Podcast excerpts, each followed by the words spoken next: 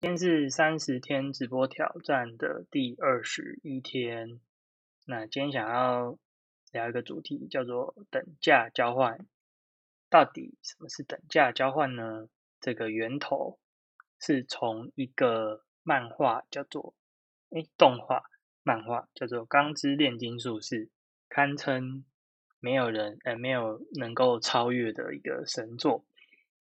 因为是炼金术嘛，所以就会提到了所谓的等价交换的这个概念。那里面当中呢，对很多部分都有探讨，因为毕竟是在探讨交换这件事情。那到底等不等价？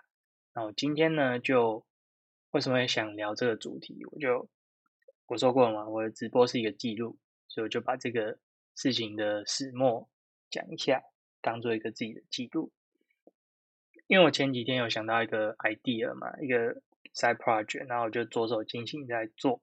那那个 project 呢，就是想做一个可以让 YouTuber 去预览他自己影片的呃截图的一个工具。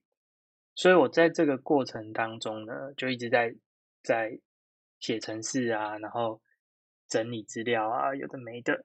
那我就发现一个问题，就是。哎，应该是说，我就接触到了很多的社群，然后就看到了很多的现象。什么现象呢？就是现在开始会有一些脸书的社团，然后会有很多自己也在经营 YouTube 的人在里面会分享他的频道，然后大家就会有一些互相订阅、互相按赞的这种互订的情况发生。对，那这个也很正常，因为你基数太少。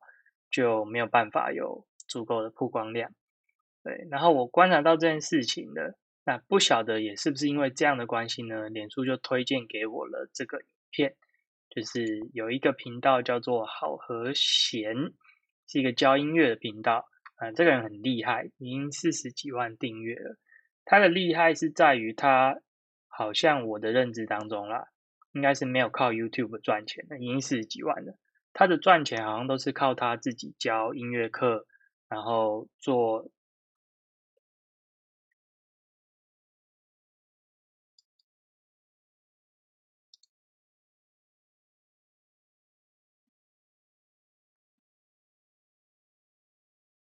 教音乐课啊，然后做内容啊等等之类的方式去得到他的收入，或者是工商等等的。对，没有靠 YouTube 本身的这种广告机制去赚钱，好，这是这个频道。然后他就谈到了，哎，其实 YouTube 这样子这么大的一间公司哦，有一点问题哦。你会发现大家会有这些行为，都是为了要遵守，呃，应该说 YouTube 上的任何的行为，绝对都是为了要遵守 YouTube 的规范，然后或者是为了要取得更大的利益。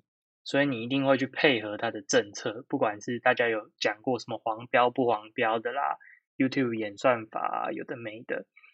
所以今天我就是透过这一个影片，发现到一件事情是说，哎，居然有一个去中心化的类似 YouTube 的平台，叫做 LBRY，就又是一个使用区块链概念的一个平台。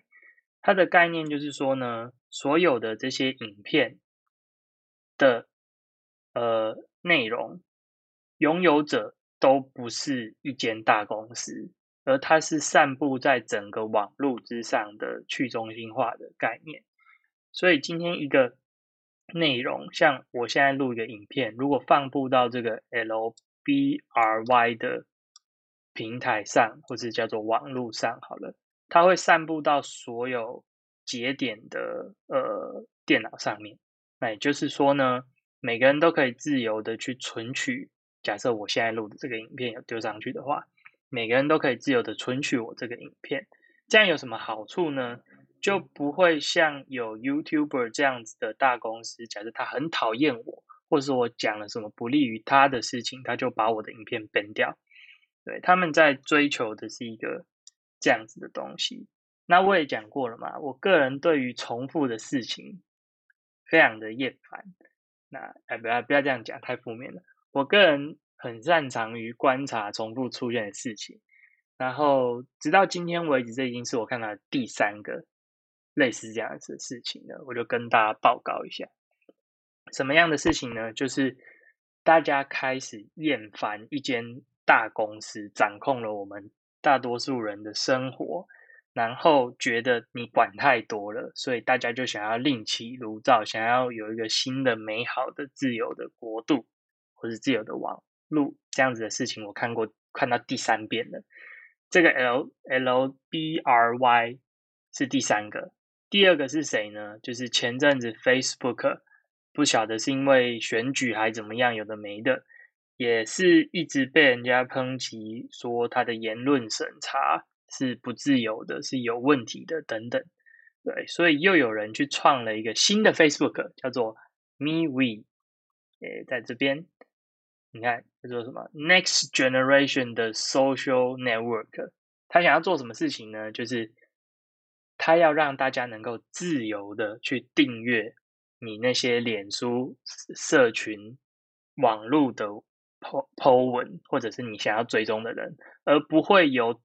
演一个大公司的演算法来决定谁该看到你的内容，谁不该看到你的内容。他们这个都有这种美好的想象，就是为什么我的内容需要被一个演算法给管理？那我就得配合那个演算法。比如说，演算法今天要求我要就是影片长一点，那我就要想尽办法弄得长一点。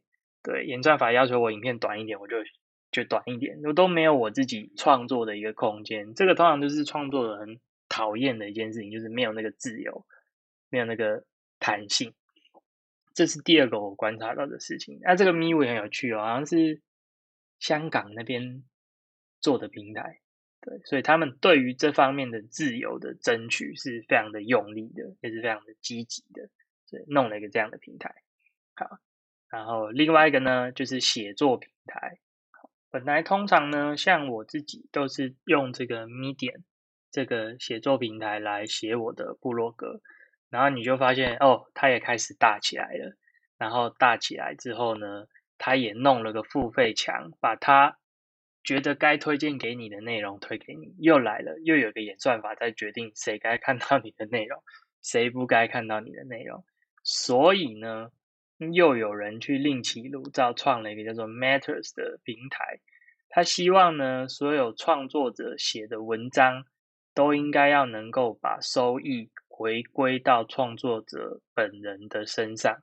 然后这些文章的内容呢，因为著作权属于该作家，那么那么这些文章文章就会上到又一个区块链。我已经第三次看到这种东西，就是。一个变得很大的公司，把所有的资呃内容吧，或是资源集中在手上之后呢，就有一群人会想要做一个去中心化的东西，再把所有的东西再弄回自己的手上。这个事情我猜近几年来还会一直在持续不断的不断的发生。所以我谈我想要谈等价交换的原因就是这样子。中心化跟去中心化没有什么绝对的好跟坏，对你中心化做得好就是好，中心化拿去做坏事就是绝对的坏，就是这样子。那去中心化有什么好？就是自由，然后大家是平等的，很好嘛，平等谁不喜欢？但平等真的是这个世界唯一运作的一个方式吗？就会变成没有效率。对你想想看，今天。在一个要打仗的地方，好了，我们讲究平等，跟另外一个呃军队是不讲究平等的。他就说：“来，这么这一百个人，你现在去那边把对方的人给我干掉。”然后另外一边一百个人还在那边讨论说：“嗯，我们是平等的，我觉得应该要可能不知道我们投票吧，或是猜拳。这一百个人到底要谁先去呢？嗯，我们再来好好的讨论一下。”对，你会觉得去中心化就是其实是一个非常没有效率的做法。那这两个之间会有一个取舍，这个就是等价交换。那怎么知道该换什么？真的说真的，没有人知道。所以我后来看到那个影片介绍完这个 YouTube 的内容平台之后，也这个算是鸵鸟吗？所有去中心化的上区块链的内容，都只是把问题又丢回给使用者身上。比如说，哦，这个区块链上有所有的影片呢，那什么影片都有，像这样子有我的影片，然后也有很棒的影片。然后也有可能十八禁的影片，不该有的影片，对，各种影片全部都在上面。那谁该知道可不可以去看到这些内容？可不可以丢这些内容？以这个平台去中心化的平台来讲，它就是没有规范你任何东西，你都可以上这个链，而是你要制作这个网站或是制作这个 app 的人，你应该要负责去遵守法律，去把关跟过滤。那个影片的内容可不可以被人家看到？所以是蛮平等的，但也蛮没有效率的。比如说，我今天做了一个 app，我就全部都只捞我的影片下来。所以你用了我这个 app，声称去中心化的一个自制 YouTube 平台，你就会看到只有我的影片，多么的无聊，对不对？所以每个人都变成可以自己去做一个自己的 app，或者是。网页，然后去这个 L B R Y 的，你把它当资料库好了，去有你自己的演算法，有你自己的逻辑，决定使用者应该要看到什么样的影片内容。这就是很像我刚刚讲的，一百个人坐在那边开会说，哎，我的逻辑是这样啊，你的是这样子。那那对于后面的人来讲，他到底要看到什么？其实并没有解决这个问题。我自己是这样认为啦。不然，这就不会是现在这些大公司之所以还能够存活的这么好的原因。因为一般使用者就是需要有人帮他们决定说我要看什么内容，他不会自己想要花时间跟力气去筛选出，呃，看到最后发现说这些都不是我想要看的内容，这个也是蛮尴尬的一件事情。所以取而代之的是。到底交换了什么？就是你把这个选择放弃掉了，交由演算法帮你去做选择，这个是你交换掉的事情。但是他为了要赚你的钱，或者他为了要有盈利，他一定会想办法满足你嘛？这个就是一个交换。所以你用免费换到了广告这件事情。那第二个就是我们平常在工作，那你就是拿你的时间去换换一些金钱回来。对，这些都是跟等价交换，我自己观察到有关联的事情，这样子。好，最后我想要再呃，算是总结一下，我自己也一直觉得说，哎，所谓的去中心化的概念跟这个集中的概念，我还是也蛮拿不定主意的。怎么说呢？你很难想象，像我这样子一个很普通的记录的影片。你如果跟我讲说，我可以放到一个去中心化的资料库上，或是区块链上，我还真想不到对我有什么好处诶我这蠢样跟鸟样可能都要被记录在网络上，然后永远不会消灭或消失。这个也是为什么欧洲那边最近在推一个，不是最近已经推了一两年了，叫做 GDPR 的法案，就是他们主张。人类有这个所谓的被遗忘权，就他可以有办法把他不想要留给你的资料、个人资料了、各自都把它删掉。所以像这个我的影片，当然是我的财产、我的各自嘛，我应该是要有权利，我想把它拿下来就把它拿下来。可是这些大公司不是啊，Facebook 跟 YouTube 通常都是主张说，哎，上传上来这些都是我的哦，不是你的哦。对，那你也不能怎么样怎么样怎么样就限制一堆，这也就是为什么人家才会去发展成一个去中心化的这个区块链。可是我就是刚的那个那个想法，那个心结还没过。比如说像那个 Matters 的平台可以写文章的，我也很纳闷说，如果我自己写了一篇诶文章送上去区块链。不要讲写的好跟坏好了，我可能那个是一个一时的情绪，写了一些比较不好的话或不好的事情，它就要这样永远的被记录下来，然后可能会被看到。那看到的人会不会因此而去去批判我等等之类的，或者是你可能之前是啊政讲政治最好了，不是讲政治，讲政治当例子最好了。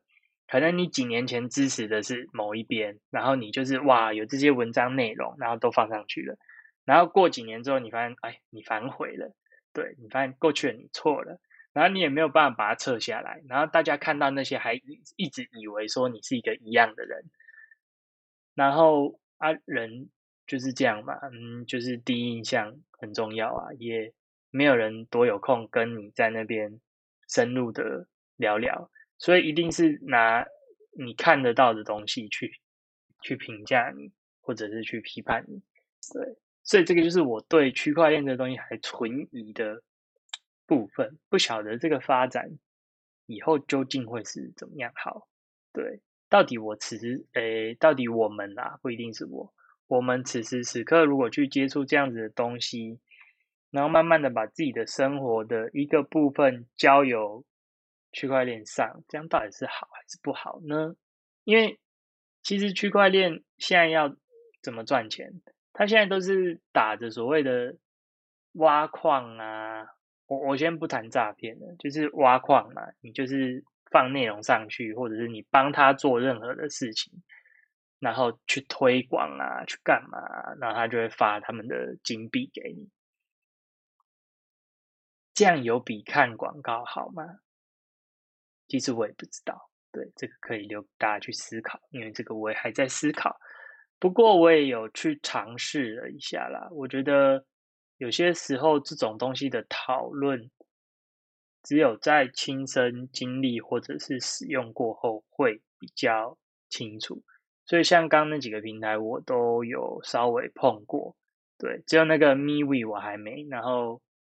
L B R Y 有想要放上去放看看，不过好像还没有很成熟诶。毕竟 YouTube 做了那么久，各方面都做得很好。那一个新的平台就是很多的不方便，比如说中文化也没有啊，然后呃操作啊，App 也没有啊，等等之类的，都还蛮不方便的。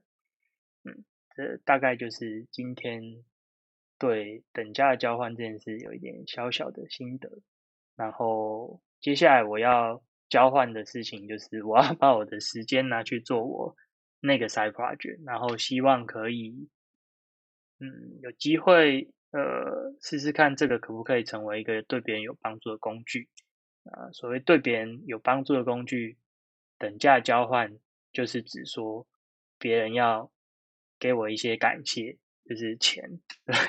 这个我还在尝试哦，希望这个。这个小专案，我的目的也不是为了盈利啦，只是想要试试看，说这样子的方式可不可以有机会对成功这样。好，就这样，拜拜。